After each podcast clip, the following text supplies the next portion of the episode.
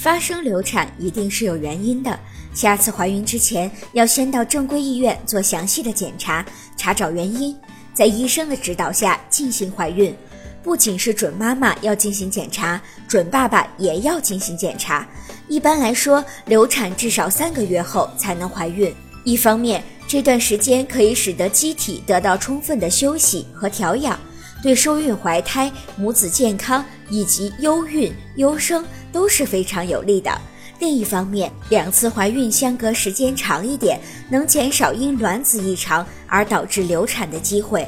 有过流产经历，再次怀孕后一定要及时做 B 超检查，看胚胎是否正常，因为流产会增加胎盘前置的概率。此外，流产还会伤害到子宫内膜，产后出血概率会增大。如果您在备孕、怀孕到分娩的过程中遇到任何问题，欢迎通过十月呵护微信公众账号告诉我们，这里会有三甲医院妇产科医生为您解答。十月呵护，期待与您下期见面。